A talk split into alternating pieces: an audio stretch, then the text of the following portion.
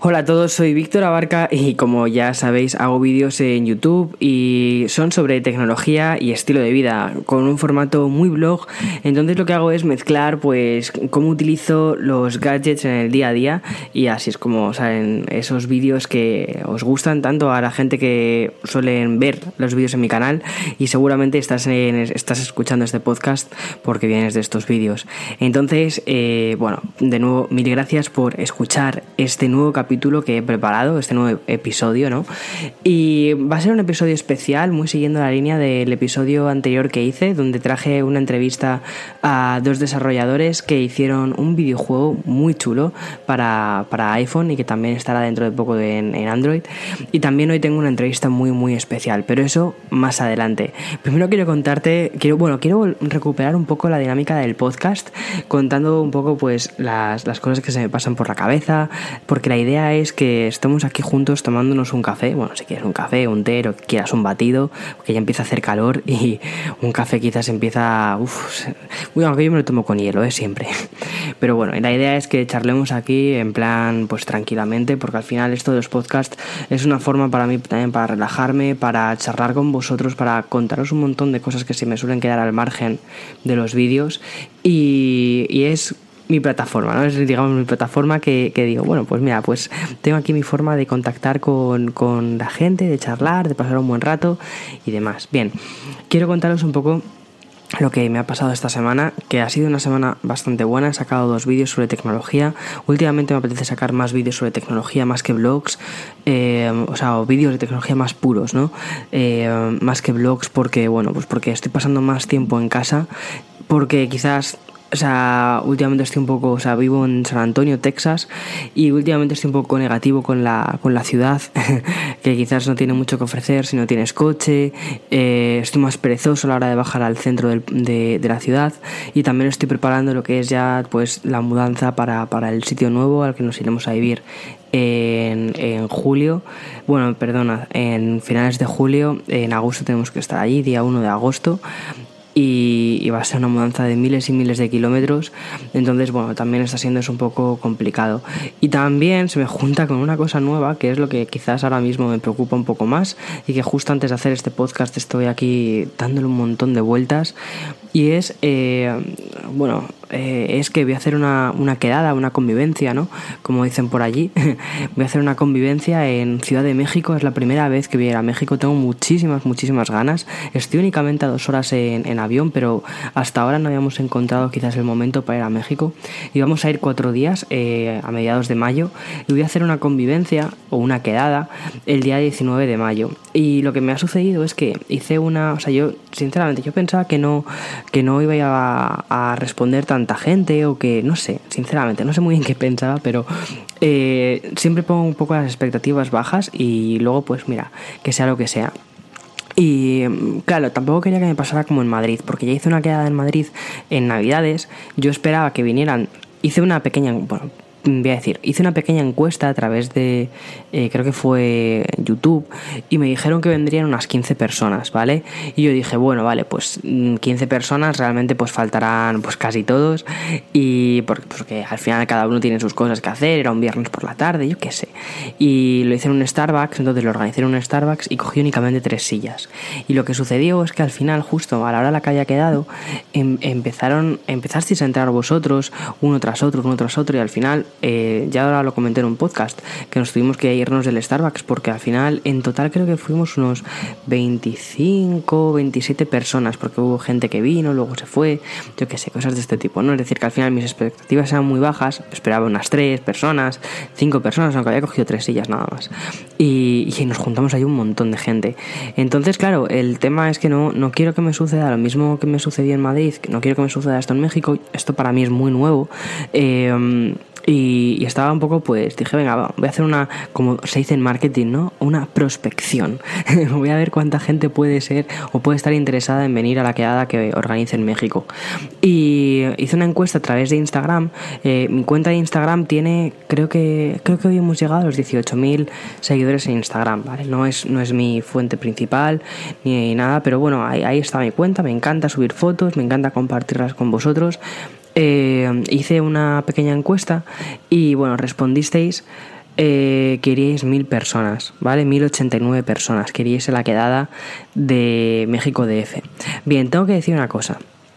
Eh, más de mil personas de mi cuenta de Instagram sois de México. O sea que, bueno, más o menos, pues vale, me coincide, pero no puede ser el 100%. Me imagino que también vendrá gente del exterior, o sea, de, alrededor, ¿no? De, hubo alguien que me dijo que, bueno, que quizás se planteaba venir, que estaba a cuatro horas de distancia en coche. Bueno, que me parece un montón eso, pero bueno, en fin. Eh, pero claro, 1080 personas realmente yo estaba esperando, porque cuando lo hablaba con él hoy, eh, yo estaba esperando pues que dijeran unas 50 personas que vendrían, ¿sabes? Y dije, bueno, vale, pues unas 50 personas, pues en un parque, ¿vale? Nos juntamos allí, charlamos, nos tomamos algo, yo qué sé.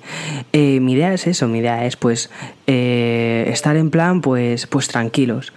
Y... Mm, y nada, pues al final parece que va a ser más gente. No creo que vengan mil personas o no lo sé, la verdad es que me, me agobio un poco, ¿eh? Pensar que pueden ser unas mil personas. Entonces yo quiero pensar que van a ser unas 200, 300 personas, que ya sería que faltaran, que faltaseis el 70% de las personas que, que, dijisteis que sí que vendríais. Que un 70% la verdad es que es mucha gente que, que al final, como decimos en Madrid, se rajaran, ¿no? Es decir, que dijeran, no voy, me da mucha pereza, no voy. Entonces, eh, no sé, no sé qué puede pasar. Entonces, claro, el tema es que no es lo mismo organizar una quedada para 50 personas que para 200, 300, 400. Algunos amigos de México me están diciendo que ellos creen que, que, pueden ser más bien 500 personas porque que ellos, ellos son de México, ellos conocen a, su gente, conocen a, su gente mexicana y saben que, son, que, son muy... Eh, o sea, que sí que van a ir. Entonces, claro, dicen... Dios mío, como me junte con 500 personas, eh, la puedo liar muchísimo. Porque también me han estado contando pues que la policía a veces eh, interviene pues porque eh, al final es alteración del orden público. Estás metiendo un montón de gente en un recinto que se supone que es público y, eso pues es, muchísima gente congregada en un punto muy pequeño de una ciudad. Entonces estoy ahí, estoy viendo cómo lo organizo. esta semana quizás reduzco un poco el tema de los vídeos, quiero hablar con el ayuntamiento más que nada pues para organizarlo mejor, hablar con el Ayuntamiento de México para ver eh, si me pueden ayudar un poco a organizarlo. Yo ya, ya, digo, nunca, nunca he organizado nada de esto. Y ahora mismo pues me planteo un montón de cosas. Me planteo, o bien, eh, bueno, el punto número uno para mí es eh, con el Ayuntamiento de México ver si podemos organizar alguna cosa, es decir, que sea allí, pero que quizás, o sea, pero que haya policía, que haya algo de seguridad, ¿no? Para, más que nada, para ayudar a la gente a, que esté a gusto, a que esté cómoda y a que al final, eh, al final del día, cuando se vayan a casa, se vayan pero con una sonrisa y se vayan diciendo, ojo, pues, pues mira, he conocido a, a Víctor y yo eh, conoceros a vosotros y que no pase nada, que no pase ningún altercado, que todo el mundo esté a gusto, que todo el mundo esté, esté contento y tranquilo. Tengo esa, digamos, esa es mi primera opción y mi segunda opción sería alquilar un sitio, ¿no? Que esto, esto ya es lo que se dice organización de un evento más serio. Pero claro, cuando hablamos de 600 personas o de, bueno, de 300 personas, ¿vale? No, no, me quiero poner la presión de eso. Pero cuando hablamos de 300 personas ya es organización de un evento relativamente grande. Y yo nunca he organizado nada, nada de esto. Y además que por lo general cuando organizas un evento se necesita dinero. Y yo no quiero, uno, ni, ni gastar dinero. Y dos, tampoco pedir dinero. Entonces, eh, muchísimo menos a, a, mis suscriptores, a, la gente que confía en mí, ¿no? Entonces, eh, no sé, no sé, no sé muy bien cómo organizarlo. Estoy un poco en esa especie de, de em, pescadilla que se muerde la cola, un poco estancado y, a ver si a ver si me ayuda el, ayuntamiento a, organizar esto. Pero bueno, algunos amigos de México me dicen que creen que el ayuntamiento no, no me va a ayudar o no sé. En fin, a ver, a ver cómo sale. Ya os iré contando, de verdad. Es una cosa que me preocupa mucho y me apetece compartirlo con vosotros, pues porque al final eh, este podcast es para vosotros y me gusta eh, pues contaros todas, todas estas cosas que me suceden, porque creo que son muy curiosas. De verdad, esto hace un año no me lo hubiera ni planteado, ¿sabes? Hace un año, eh, cuando estaba en Madrid y mm, veían mis vídeos, yo qué sé, pues mil personas y dando las gracias. Eh, y que no, no era tan conocido, entre comillas, ¿sabes? O sea, que esto ha venido un poco pues por mi trabajo y todo eso y porque... Y también... Eh, si me lo planteo seriamente, o sea, sí, o sea, para que te hagas, yo siempre lo digo muchas veces, ya sea en directos de Instagram, en el podcast, al final mi sensación es que soy yo solo el que sube las cosas a internet y que nunca sabes eh, quién puede estar subiendo, quién puede estar oyendo las cosas, quién puede estar viendo las cosas, ¿no? Pero mi sensación es que estoy aquí en mi burbujita, estoy aquí en mi habitación, estoy como mucho, salgo quizás por los alrededores, salgo a la ciudad, hago mis vídeos, tal, pero Aquí en Estados Unidos no me conoce nadie, no tengo, no tengo esa sensación, no esa, esa sensación de, oh, mira lo que. No, en, absoluto, o sea, eh, o sea, me siento súper normal y creo que está genial eso, que me siento súper normal. Pero claro, cuando luego organizas estas cosas y ves, pues, que de repente hay mucha gente que, que quiere conocerte y demás, y dices, uff, quita, quita, o sea, Dios mío, qué, qué, presión, qué presión. Pero bueno, ya iremos con, ya veremos cómo lo hacemos y eso, mm, tengo muchas ganas de hacerlo, principalmente porque quiero conoceros a todos vosotros y me apetece de verdad hacerlo por vosotros y, que esta comunidad me encanta, me encanta lo que estamos consiguiendo y que sé que nada de esto sería posible sin vosotros y es mi forma de daros las gracias. Mucha gente también que me escucha de otros sitios, de otros sitios de Latinoamérica, aparte de México, eh, me preguntan, oye, ¿vendrás a Argentina? ¿Vendrás a Chile? A Colombia. A ver, eh, me encanta Latinoamérica, quiero ver todos los sitios de Latinoamérica. O sea, me encanta vuestra cultura, me encanta vuestra comida, los paisajes, vuestros monumentos. O sea, me encanta. Entonces, eh, a medida que vaya pudiendo ir y, para mí sea económicamente sostenible, porque esto no hay ninguna marca detrás de momento. Eh, oye, si quiere alguien patrocinar el viaje a México, yo encantado, ¿sabes? Que me ayudarían un montón. Pero vamos, no hay nadie detrás. O sea, esto soy yo con mis cosillas que voy haciendo y, en fin. Ay, qué presión, de verdad. Bueno, eh, 11 minutos para contaros todo esto. Eh, es el podcast que más he tardado en comenzar desde que estoy haciendo podcast. Dios mío, Víctor. Qué malo, qué malo. En fin, este podcast quería hablaros de la tecnología que alimenta tu creatividad, ¿no? Es decir, todos esos, todos esos productos tecnológicos eh, que al final nos han hecho que, nos que desarrollemos nuestra creatividad por, alguna vertiente. Eh, y a mí me parece, o sea, justo además he traído hoy una persona que, va a hablar sobre cómo ha desarrollado literalmente su arte en una plataforma completamente digital. Pero antes de, antes de hablar eh, de esto, quiero hablaros un poco también de, mi experiencia, de lo que he visto y que nos planteemos un poco cómo ha cambiado también incluso tu forma de desarrollar tu creatividad el objeto que tienes ahora mismo en tu bolsillo, que será, me imagino, tu teléfono móvil, posiblemente un iPhone, un teléfono Android, da igual. Eh, por ejemplo, a mí me llamó muchísimo la atención mi padre. Mi padre es una, mi padre tiene 55 años, ¿vale? Actualmente y es una persona que siempre ha sido, eh, nunca le ha gustado la tecnología, ha estado como muy eh, justo además en el lado opuesto de la tecnología, pero siempre también le ha gustado la, fotografía, ¿no? Um, y hace un tiempo le regalé, yo tuve una cámara, una cámara, la Canon 750D, ¿cierto? La 750D y cuando me desvinculé un poco más de la fotografía, pues se la regalé a él. ¿vale? Y junto con un curso de fotografía, para que se hiciera un curso de fotografía, eh, con un profesor y todo, y todo esto. Eh, y bueno, pues para, pues para ver si tenía el hobby, para si recuperaba el hobby que le gustaba, que era el tema de la fotografía.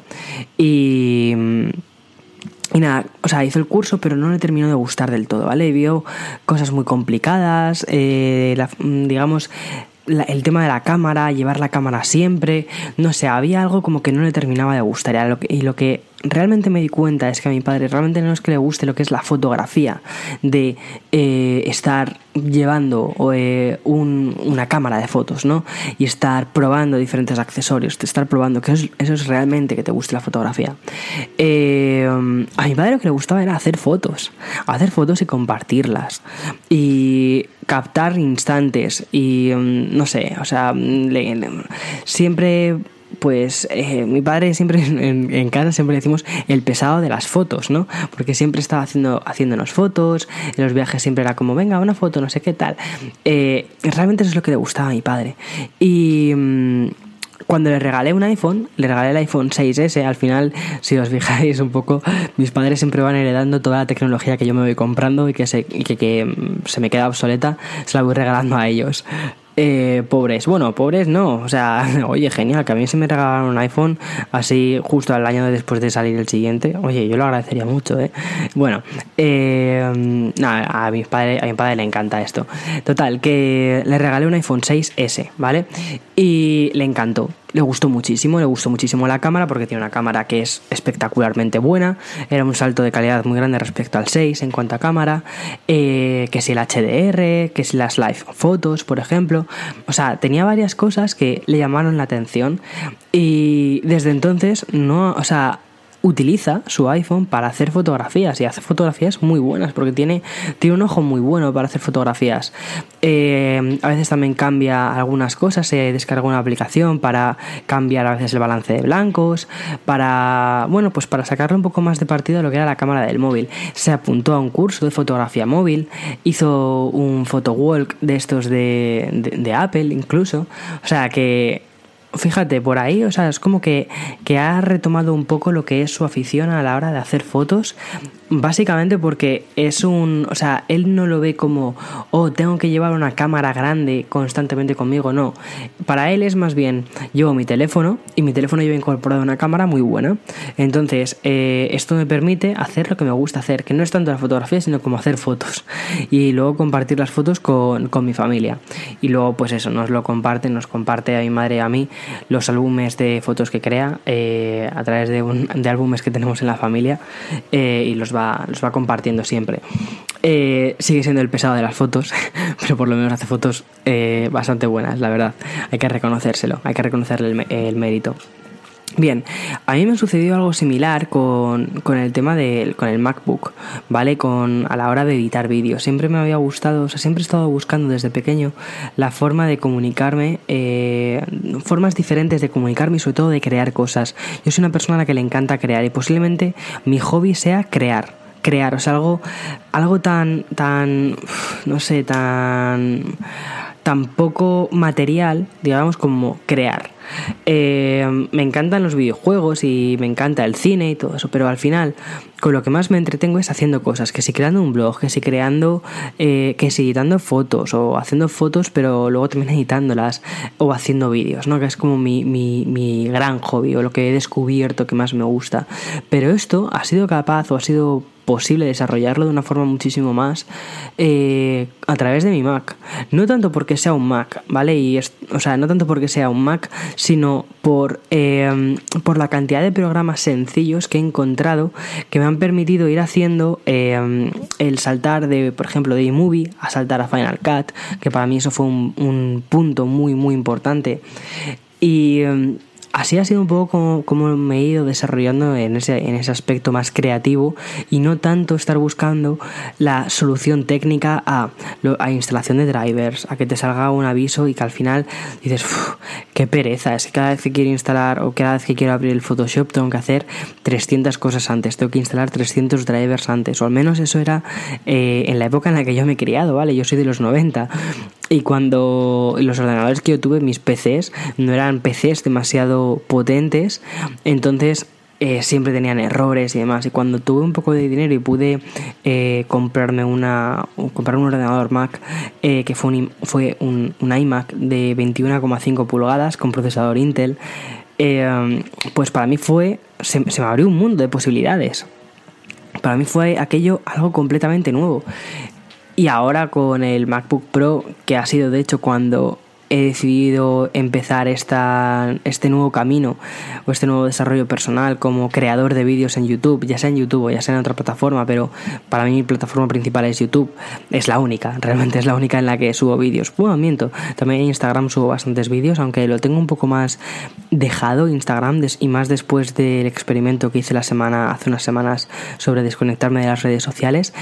Eh, oye, me sigue durando, ¿eh? Me sigue durando. O sea, me meto en las redes sociales, pero de una forma muchísimo más responsable. Ya no estoy mirando el feed de Instagram de una forma eh, impulsiva, y, o sea, no impulsiva, compulsiva, mirando el, el, feed de Instagram, mirando las fotos una detrás de otra. No, ya estoy muchísimo más relajado, sinceramente. Eh, me he puesto una cosa muy importante, me he puesto un horario para mirar Instagram y de hecho, cada vez que miro Instagram, aparte de tener un horario, me pongo la alarma del móvil y me pongo un contador de 30 minutos. Y en 30 minutos tengo que eh, meterme en Instagram, hacer lo que quiera hacer en Instagram, ya sea responder mensajes, subir una foto nueva. Miento, con una foto nueva no me pongo un límite, ¿vale? Pero responder mensajes, ver eh, las fotos de otras personas. Y tengo dos bloques al día, es decir, al final le dedico una hora como muchísimo, muchísimo, muchísimo a Instagram. Y a veces incluso me he ido de Instagram antes de que se termine el contador, porque es como, mira, ya está, ya está bien. O sea, que muy, muy bien el, el, experimento. Estoy muy contento de que me esté durando y de que me haya servido para cambiar un poco el chip. Fíjate que he recuperado otros hábitos, como por ejemplo jugar a la consola. Eh, a jugar a la consola portátil, a la PS, he recuperado la, PS Vita. Esta semana quizás si me da tiempo y ojalá me dé tiempo, de verdad, que, lo que la queda de México no me quite tanto, tanto tiempo, me gustaría eh, hacer un vídeo sobre eh, PS Vita en 2018. Ya sabéis que hace nada PS, Sony descatalogó o anunció que había descatalogado PS Vita en España de una forma un poco, en fin, conflictiva, porque lo hizo respondiendo a un tuit de una persona que dijo, oye, me está costando mucho encontrar la PS Vita en España, la veis en las, las tiendas principales, ya sea Amazon, no sé qué, no sé cuántos estoy harás, yo qué sé, unas cuantas tiendas dijo, la habéis descatalogado y respondió el community manager de la cuenta diciendo que sí, que ya estaba descatalogada la PS Vita. Fue así como, digamos, enterraron PS Vita en España me pareció un poco, en fin, no haber hecho, yo qué sé, un vídeo, no haber sacado algún juego conmemorativo, no lo sé, pero tienes 300, tienes 300 millones de posibilidades de cerrar bien una consola que aunque no haya sido lo que tú esperabas en ventas, ha habido miles, o sea, bueno, no, perdona, millones de personas que han comprado tu consola, que fue una consola que costó muchísimo dinero en su día. O sea, fue una consola que creo que recordar que en España salió a 300 euros la consola, cuando, o sea, el primer modelo, y a 350 el modelo con, con 3G. Creo recordar, ¿eh? te lo estoy diciendo de memoria. Y luego además tenías que comprarle las memory cards que costaban un dineral porque eran memory cards propietarias eh, tenías que comprar los juegos, obviamente. O sea, que se te ponía lo que es el desembolso inicial de una PS Vita, se te ponía en, algo muy, muy caro. Bien, hubo muchísima gente que confió en tu proyecto, eh, que no ha sido lo que tú esperabas, que no ha sido el gran vende consolas. Bueno, chico, ¿qué se le va a hacer? No siempre todo es ganar, ganar, ganar, ganar. A veces también hay que perder, ¿sabes? Pero, oye, que tienes una comunidad eh, de X millones de personas que han confiado en ti, que es muchísimo, dales algo, o sea, dales algo, ciérralo, cierra, cierra el... Es como, no sé, como las historias... Mira, el otro día me leí un artículo muy bueno sobre, sobre em, la muerte de Avicii, ¿no? Es decir, ya sabéis que es un... Avicii fue un eh, DJ eh, sueco que vendió muchísimo, tuvo muchísimo éxito y hace no mucho eh, se le encontró muerto en, en la habitación de su hotel, ¿no? Con 28 años. Y muchísima gente preguntaba por la muerte de Avicii. Oye, ¿qué ha pasado realmente? ¿Qué, qué es lo que ha sucedido? Bien, aunque puede parecer que quizás la sociedad, estamos en una sociedad completamente cotilla, ¿no? Que queremos saber todo lo que sucede eh, constantemente, creo que además de que estamos en una sociedad cotilla, también necesitamos eh, poner fin a las historias de algún modo. Las historias que están abiertas, como que nos, nos, nos dejan un sabor demasiado amargo, ¿no? Entonces queremos al menos cerrar la historia, saber exactamente qué pasó. Al final parece ser, según ha anunciado la propia familia, y es eh, se suicidó, ¿vale? Mm, ya, ya lleva muchísimo tiempo deprimido, eh, dos años alejado de prácticamente eh, de la escena musical y está en depresión y se suicidó. Y eso es un tema eh, pues muy difícil de hablar, siempre el tema del suicidio, pero es, es el otro día estuve leyendo que el suicidio es la tercera muerte, eh, pues la tercera causa de muerte más importante en España, con más números en España. Muere más gente eh, mm, por suicidios que incluso por accidentes de tráfico. Creo que eran 3.000 y pico en suicidios en España en 2016 y 1.700 eh, por muertes de tráfico, o sea, que, o sea, en accidentes de tráfico.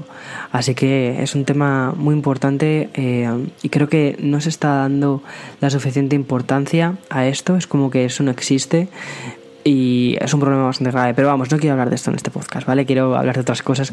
De hecho, este podcast, eh, de verdad, el final que te va a dejar va a ser un final muy bueno y, vas a tener ganas de, de, recuperar muchísimos hobbies que habías dejado porque quizás no hayas encontrado el formato.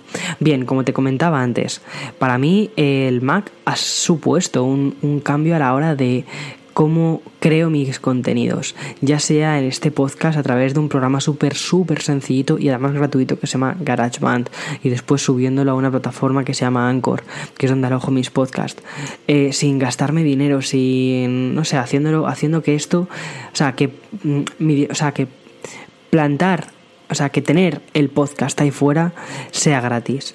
Tanto para vosotros, que no tengáis que pagar nada, como para mí, que no tenga que desembolsar ningún eh, dinero en, tenerlo ahí fuera. De hecho, el micrófono que tengo con el que estoy grabando es un micrófono que ya tenía de mi época de cuando eh, hacía gameplays de videojuegos. O sea que fíjate, con eso te digo todo, eh, que lo he recuperado. Bien, eh, y creo que se escucha súper bien este, este micrófono. Bien, eh, como te decía, muchísima, o sea, la tecnología nos ha ayudado a, recuperar hobbies, a recuperar eh, formas de crear cosas, e incluso hay personas que han encontrado en la tecnología la forma en la que desarrollar su arte. Y esto es justo lo que le ha pasado a Jaime San Juan.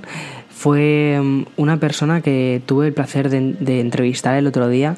Fue una entrevista increíblemente buena. O sea, de estas, o sea, cuando fue, fue por Skype, ¿vale? Cuando terminé de hablar con él, eh, aparte de que tenía los ojos con esa especie como de, de, lagrimeo, de cuando te han contado una historia tan bonita que te, que te ha llegado tantísimo al corazón y que has dicho, sí, o sea, decir, sí se puede crear, sí, eh, si pones muchísimo empeño a lo que tú quieres hacer, se pueden conseguir cosas increíblemente buenas. Pues esa fue la sensación que me dejó esta entrevista con Jaime San Juan y aquí va para que la disfrutes. Hoy se ha venido por aquí Jaime. Bueno, realmente está a miles de kilómetros porque él vive en Zaragoza, pero ya sabéis que virtualmente es como si estuviéramos tomándonos un café juntos. Y tiene una historia muy, muy peculiar que contaros. Él estudió Bellas Artes en la Universidad de Cuenca, pero tras una larga temporada sin dedicarse a lo suyo perdió el interés por la pintura, hasta que un día le regalaron un iPad.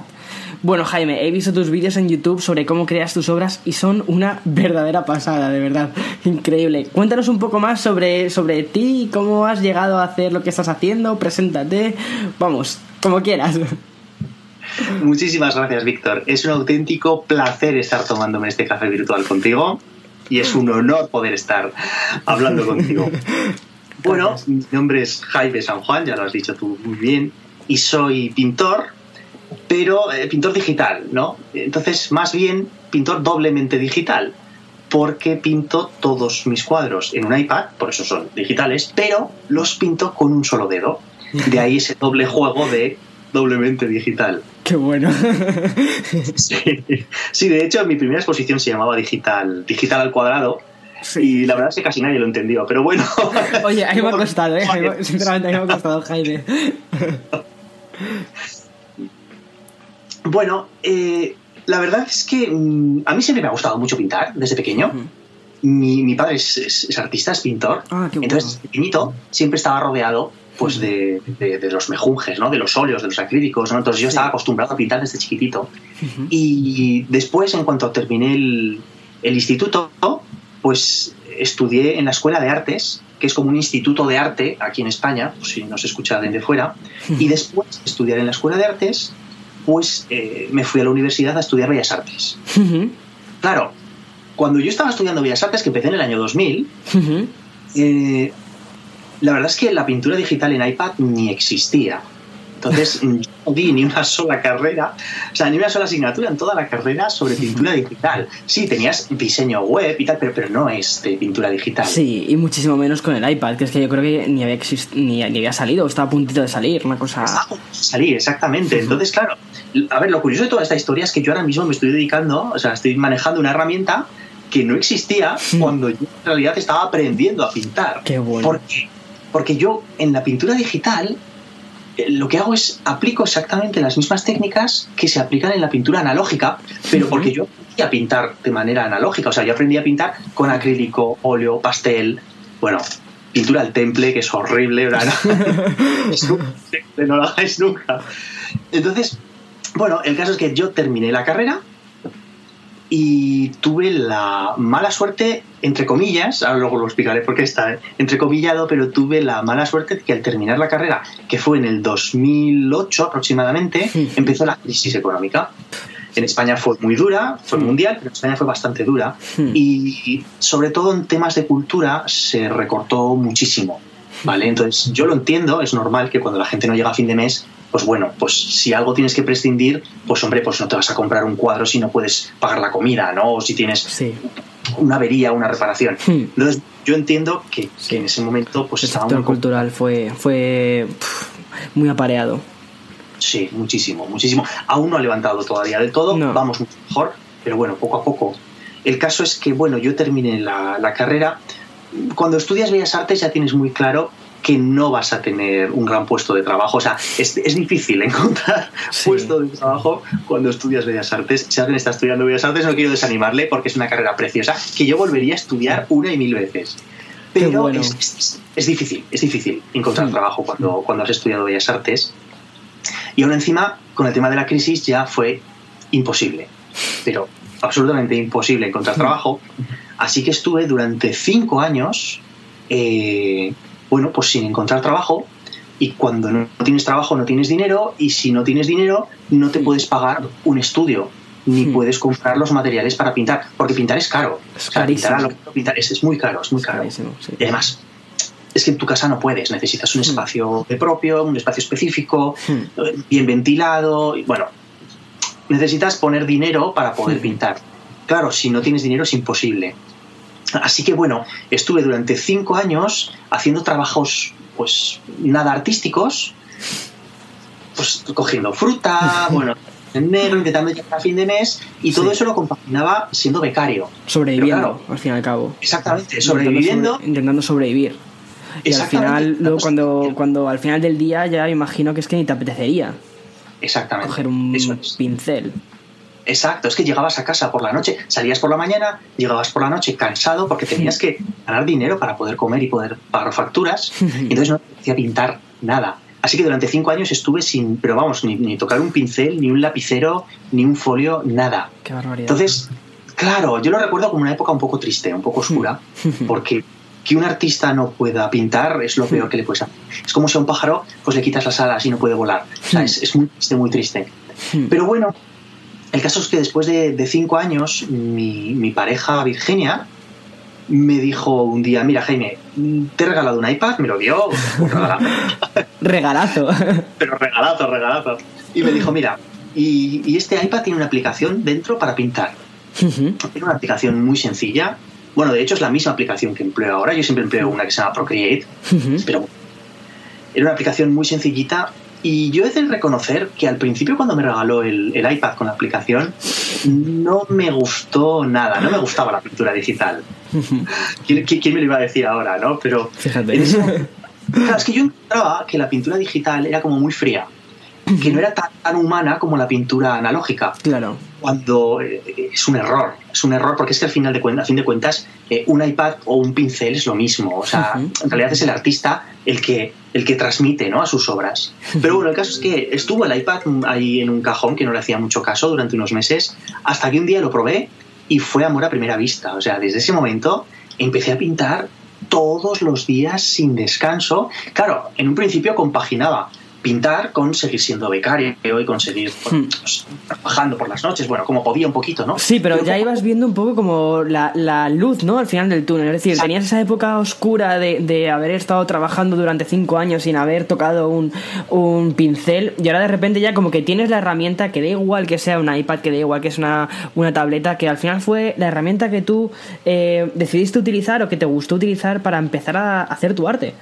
Exactamente, o sea, es que gracias, en este caso un iPad, podía empezar otra vez, es que no sé cómo describirlo, a volar, es que no puedo describirlo de otra forma, es que es muy similar. Exacto, entonces empecé como a volar otra vez. Y, entonces en el momento en el que empiezas a volar ya ves las cosas desde otra perspectiva. Sí. Y entonces como que importa todo menos. Y entonces estás más contento. O sea, cambias el chip. y, yo no sé si fue el cambio de chip, no lo sé muy bien qué pasó, pero al principio yo no enseñaba mis cuadros a nadie, me daba mucha vergüenza. como todo el mundo, cuando pinta no enseña nunca nada. Pero bueno, mis familiares primero empezaron a ver mis obras y me dijeron que eran lo suficientemente buenas como para mostrarlas al resto de personas, ¿vale? Para, para ver qué opinaba la gente sobre mis obras. Y bueno, empecé a subirlas a las redes sociales, a Facebook, a Twitter, a Instagram, y la verdad es que fue enseguida, o sea, tuvo una acogida muy buena, muy buena. A la gente le llamó muchísimo la atención. Es que son muy buenas, Jaime, son una pasada, de verdad. Gracias. Y la verdad es que gracias a las redes sociales Claro, porque como vivimos en un mundo global, por ejemplo, ahora mismo tú y yo estamos hablando a miles de kilómetros de distancia, pues el, el, primer trabajo de toda mi vida, el primer trabajo fue una empresa en Lituania, o sea, ya, ves tú, yo estaba en España, entonces me llamó una empresa de Lituania para trabajar como, como, beta tester, para probar una aplicación de pintura digital. Ese fue mi primer trabajo en toda mi vida. ostras, ostras, es que el mundo es súper global, o sea, es, es increíble. Piensas que estás ahí en, un, en, en, una habitación, en un microcosmos, y en el momento en el que sales a Internet y te expones a Internet, es que ya está, ya estás en el mundo global. Exacto, es que está todo conectado. Todo conectado. Hmm. Entonces, después de Lituania llegó otra empresa de Australia, luego otra vez de Lituania, en Estados Unidos. O sea, empezó como la cosa a moverse cada vez más.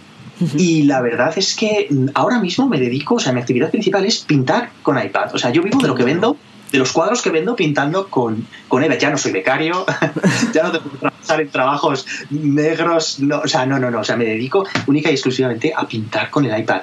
Y qué vamos. qué bonito.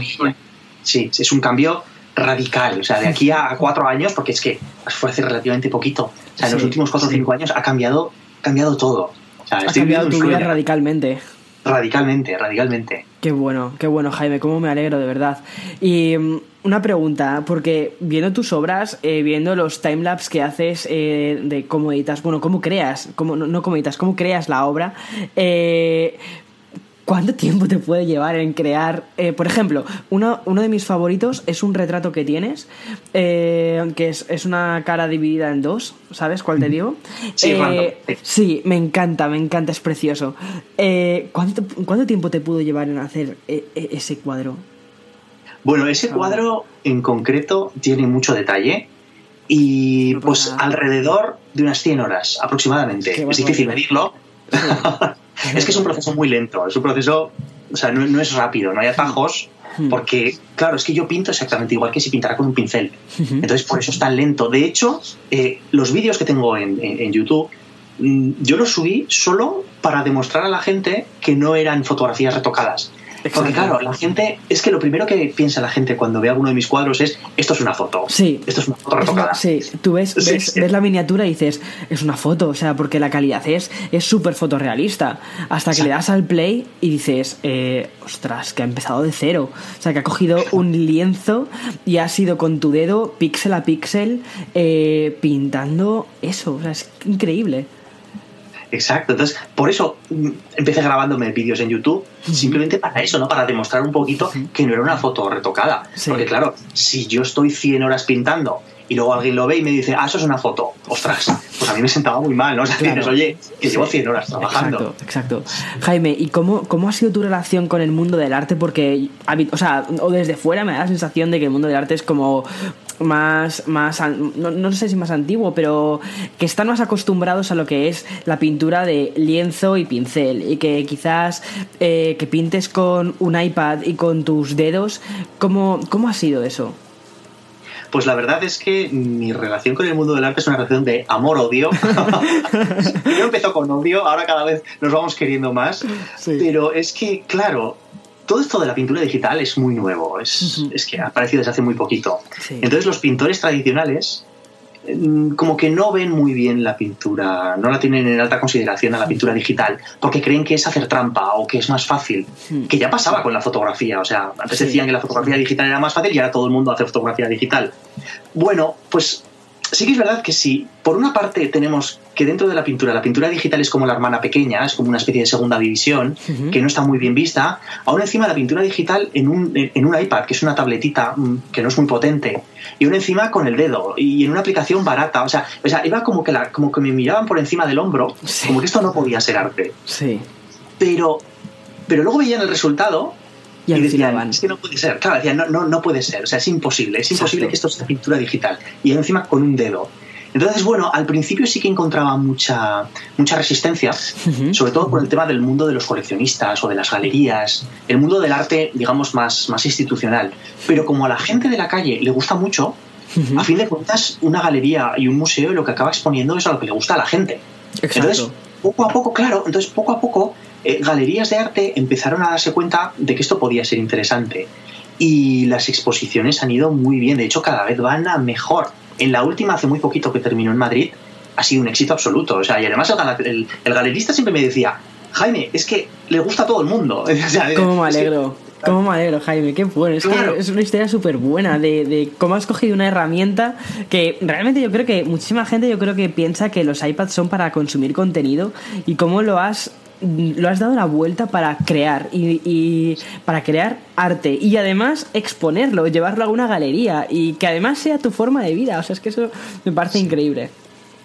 Sí, sí, no, la verdad es que, a ver, yo al principio mm, no me lo acababa de creer. O sea, que alguien expusiera mi cuadro en una galería y que luego viniera un cliente, alguien de fuera, y se gastara el dinero en ese cuadro. Y, yo decía, pero, pero ¿cómo es posible? Entonces, sí, o sea, pero, pero algo está cambiando, algo está cambiando en el mundo del arte, porque yo creo que cada vez habrá más arte digital, porque es que es la evolución natural. O sea, vamos hacia el mundo digital, seguirá habiendo cosas analógicas, pero bueno, al igual que están las pinturas al óleo o las acuarelas, pues estará el arte digital. Entonces, bueno, a ver si poco a poco lo vamos consiguiendo. Estupendo, Jaime. Me ha encantado, de verdad, me ha encantado charlar contigo. Ha sido súper, súper, súper inspirador, de verdad. Y yo creo que muchísima gente que, escucha este podcast, eh, pues les encanta también crear cosas, porque, o sea, lo veo en comentarios, ya sea gente que hace temas de vídeo, gente que hace temas de arte digital. Veo muchísima gente que hace también, por ejemplo, ilustración o dibujos con, con el mm. propio iPad. Eh, o sea, que lo utilizan como una herramienta creativa.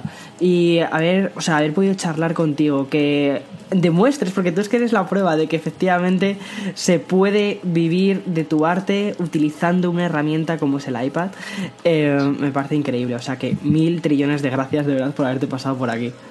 No, muchísimas gracias a ti por invitarme a tomar este café virtual. Y de verdad, yo insisto a tus oyentes, si alguien tiene un sueño, que lo persiga hasta el final. Porque se puede, se puede. Si quieres, si quieres, puedes. Qué bueno, Jaime. Gracias, de verdad. Es un placer, la verdad, poder traer gente que tenga historias tan buenas que contar como por ejemplo la de Jaime o como por ejemplo la semana pasada con Nada Estudio, un estudio español que ha desarrollado un videojuego eh, tanto para ellos como bueno como en, en, un futuro también saldrá para Android.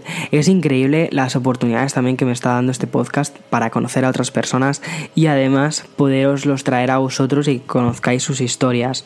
Eh, mira, echa un ojo al, canal de YouTube de, Jaime San Juan para ver todo lo que hace. O sea, cuando termines de escuchar este podcast, vete a YouTube, pon Jaime San Juan en YouTube y mira las obras de arte que hace porque son una verdadera pasada. Y como te decía, es un lujo, es un lujo poder traer a gente eh, que tenga historias que contar. Espero seguir haciéndolo durante más y más y más semanas. Para mí es un formato que me encanta.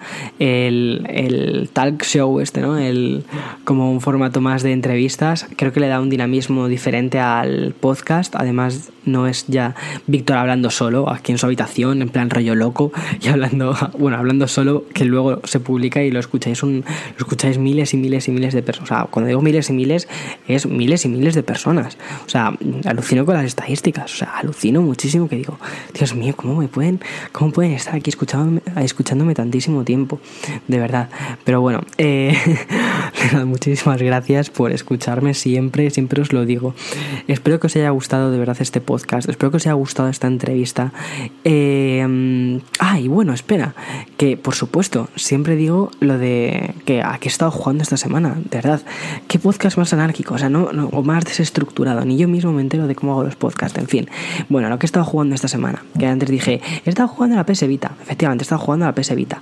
eh, he recuperado un poco eh, el tema de la PS Vita. Eh, también he jugado a la PlayStation 4. La PlayStation 4 estoy, estoy jugando con. Estoy jugando a Nino Kuni 2, que es una obra de arte. Es, increíble, por Dios, ese juego es increíble. Y en PS Vita estoy jugándome al Tier Away otra vez. Me lo, me lo jugué ya hace bastante tiempo, me lo estoy volviendo a jugar. Es un juego más o menos corto, unas 7 horas. Y es otra obra de arte. Es un juego hecho con papel es precioso, es precioso. Me parece increíble. Me gustan muchísimo los juegos de ese tipo. Eh, bien, ala, aquí ya sí que puedo decir. Hasta aquí el podcast. Espero que hayas disfrutado muchísimo. Nos escuchamos la semana que viene. Y, mm, y nada, yo te digo, o sea. Si quieres dejarme en Twitter algún comentario de, oye Víctor, creo que tendrías que conocer a esta persona que también tiene una historia muy buena que contar, de verdad, déjamelo en Twitter, déjamelo en mis redes sociales, Instagram, por favor, en los privados, no tanto, ¿vale? Porque tengo, tengo un cúmulo de, mensajes privados, de, privado, de mensajes privados en Instagram que es, es imposible, ¿vale? Entonces ya, ya he decidido, ya ha sido como, uff, Dios mío, eh, no puedo. Entonces, eh, déjamelo en Twitter, que Twitter de momento no está tan, tan, tan, tan saturado como Instagram, o si no, envíame un correo electrónico desde la parte de contacto, si te vas a YouTube, te vas a la parte de contacto, ahí puedes enviarme un correo electrónico, me llegan, lo suelo leer. Eh, si no es para preguntarme algo tipo, oye, ¿qué teléfono me recomiendas? Oye, ¿qué ordenador me recomiendas? Si no es una cosa de estas, suelo responder a los mensajes, ¿vale? Porque creo que el servicio técnico de momento, pues mira, oye, no. pero bueno, lo que venía a deciros es eso, que si veis eh, alguna persona que creáis que tenga que traer al podcast, que tiene una historia única de contar, pues oye, yo encantado de traeroslo, también de conocerle o de conocerla, eh, y ya está. Y, y nos escuchamos en siguientes podcasts. Muchísimas, muchísimas gracias. Que tengáis una buena semana y chao, chao, chao, chao.